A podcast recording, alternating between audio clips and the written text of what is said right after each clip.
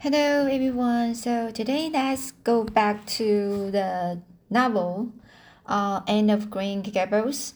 So today uh, let's continue for the chapter 15 and uh, next side the final section for uh, Marina uh, and the and the and uh, uh, and just asked uh, Marina uh how about her nose? Because um, uh, her friends mentioned uh, she she had a really pretty nose. So Anne just asked Marina, "Have I really a pretty nose?" And uh, she helps um, Marina can tell her the truth. So here the Marina said shortly, Your nose is well enough. Sixthly, she thought Anne's nose was remarkably pretty one, but she had no intention of tanning her so. That was three weeks ago, and all had gone smoothly so far. And now, this crisp September morning, Anne and Dinah were tripping brightly down the birch path two of the happiest little girls in Avonlea. I guess Gilbert Blythe will be in school today, said Dinah. He's been visiting his cousins over in New Brunswick all summer and he only came home Saturday night. He's awfully handsome and and he teases the girls something terrible. He just torments our lives out. Dinah's voice uh, indicated that she rather liked having her life tormented out than not. Gilbert Blythe, said Anne, isn't it, isn't it his name was written up on the porch wall with Julia Bells and the big tag notice of the name? Yes, said Dinah, tossing her head. But I'm sure he doesn't like Julia Bell so very much. I've heard him say he started the multiplication table by her Fraggles. Oh, don't speak about Fraggles to me, implored Anne.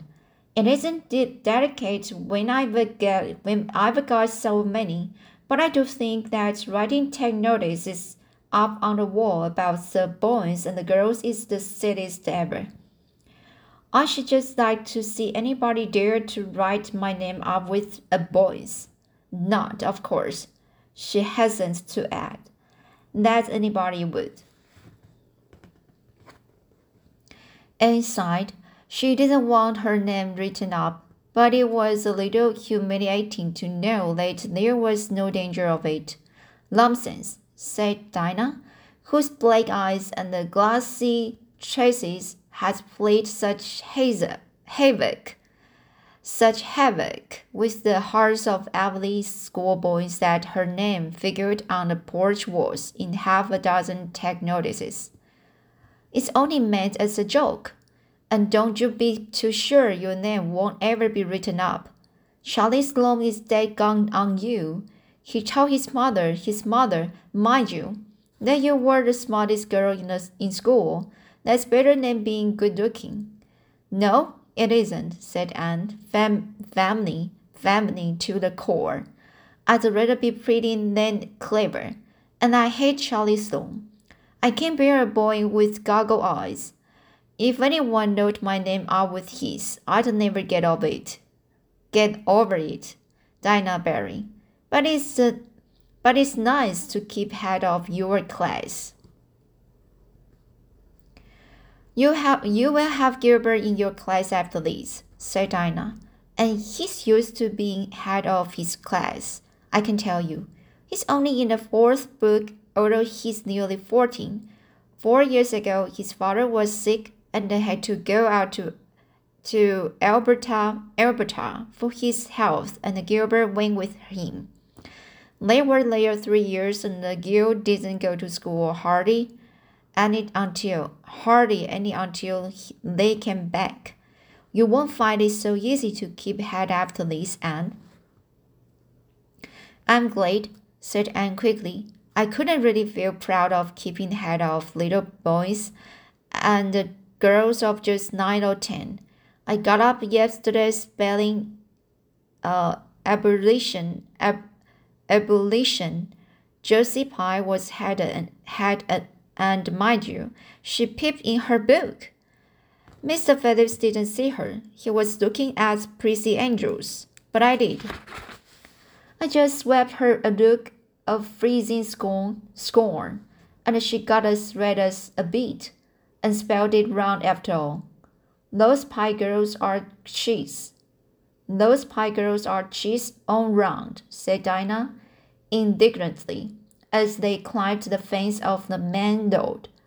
Gertie Pye actually went and put her milk bottle in her place in the brook in the brook yesterday. Did you ever? I don't speak to her now. When when Mr. Phillips was in the back of the room hearing Prissy Andrews studying, Dinah whispered to Anne, That's Gilbert Blythe sitting right across the aisle from you, Anne. Just look at him and see if you don't think he's handsome and looked accordingly. She had a good chance to do so, for the said Gilbert Blythe was absorbed in stealthily pinning the long yellow braid of Ruby, Ruby Gillis, who sat in front of him, to the back of her seat. He was a tall boy with curly brown hair, roguish hazel eyes, and a mouth twisted, twisted into a teasing smile. Presently, Ruby Gillis started up to take some to the master. She fell back into her seat with a little shriek, believing that her hair was pulled out by the roots. Everybody looked at her, and Mr. Phillips glared so sternly that Ruby began to cry. Gilbert had whisked the pin out of sight and was starting his history with the with the soberest uh, sorry, with the soberest face in the world. But when the commotion subsided, he looked at Anne and winked, winked with inex, inex, inexpressible drollery. So, inexpressible drollery is uh, too strong to be described. And uh, drollery is a um, should move. Okay, so uh, wink, winked with inexpressible drollery. I think your your Gilbert Blythe is handsome, confide, confided Anne to Dinah, but I think he's very bold. He's very bold. It isn't good manners to wink at a strange girl. But it was not until the afternoon that things really be began to happen. Mr. Phillips was back in the corner explaining the problem in algebra is to Prissy Andrews and the rest of the scholars were doing pretty much as they pleased, eating green apples, whispering, drawing pictures on their stays, and drumming crickets, harnesses harnessed, harnessed to strings up and down the aisle. Gilbert Blythe was trying to make Anne Shirley look at him and failing oddly because Anne was at that moment totally oblivious not only of the very existence of Gilbert Blythe, but of every other scholar in Avonlea School and of Avonlea School itself. With her chin propped on her hands and her eyes fixed on the blue glimpse of the lake of shining waters that the west window afforded. She was far away in the gorgeous dreamland, hearing and seeing nothing except her own wonderful visions. Gilbert Blythe was wasn't used to putting himself out to make a girl look at him and the meeting with failure. She should look at him, that red-haired, Shirley girl with the little pointed chin and the big eyes that wasn't like the eyes of any other girl in Avonlea school. Gilbert reached across the aisle, picked up the end of Anne's long red braid, held it out at arm's length, and said in a piercing whisper, Carrots, carrots. Then Anne looked at him with a vengeance. Vengeance. Oh, then Anne looked at him with a vengeance. She did more than look. She sprang to her feet, her bright fancies fallen into curious ruin. She flashed one indignant glance at Gilbert, Gilbert from eyes whose angry sparkle was swiftly quenched in equally, equally angry tears. You mean, hateful boy, she exclaimed passionately, how dare you? And then Thrack. Anne had brought her slate down on Gilbert's head and cracked it. Slate, not head, clear across. Every school always enjoyed the scene. This was an especially enjoyable one. Everybody said, Oh, in horrified delight. Dinah gasped. gasped. Ruby Gillis, who was inclined to be uh, hysterical, began to cry. Tommy Sloane let his team of critics escape him altogether while he stared open-mouthed at the at the tab- tableau. So it's the table, sorry, the table, the table. So these are of people who won't move and speak. Open mouthed at the t- table. Mr. Phillips stuck down, stuck down the aisle and laid his hand heavily on, heavily on Anne's shoulder. Anne Shirley, what does this mean? he said angrily. Anne returned no answer. It was asking too much of flesh and blood to expect her to tell to tell before the whole school before the whole school that she had been called carrots. Gilbert was who spoke up stoutly. It was my fault, Mr. Phillips. I teased her. Mr. Phillips paid no heed to Gilbert. I'm sorry to see a pupil of mine displaying such a temper and such a vindictive spirit, he, he said in a solemn tone as if the mere fact of being a pupil of his his ought to root out root out all evil patience from the hearts of small imperfect mortals. And go and stand on the platform in front of the blackboard for the rest of the afternoon, and would have infinitely pref- preferred a whipping to this punishment under which her sensitive spirit quivered as from a, a whiplash.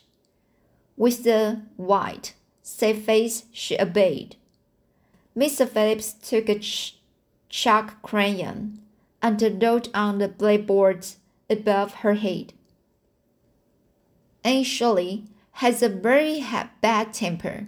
Anne Shirley must learn to control her temper, and then read it out loud so that even the, the primary class who couldn't read writing should understand it, and stood there the rest of the afternoon with that legend above her. She did not cry or hang her head. Anger was still too hard in her heart for late, and it sustained her amid all her agony of humiliation. With resentful eyes and the patient red cheeks, she confronted like Dinah's sympathetic gaze and Charlie Sloane's indignant nods and Josie Pye's malicious smiles. As for Gilbert Blythe, she would not even look at him. She would never look at him again. She would never speak to him.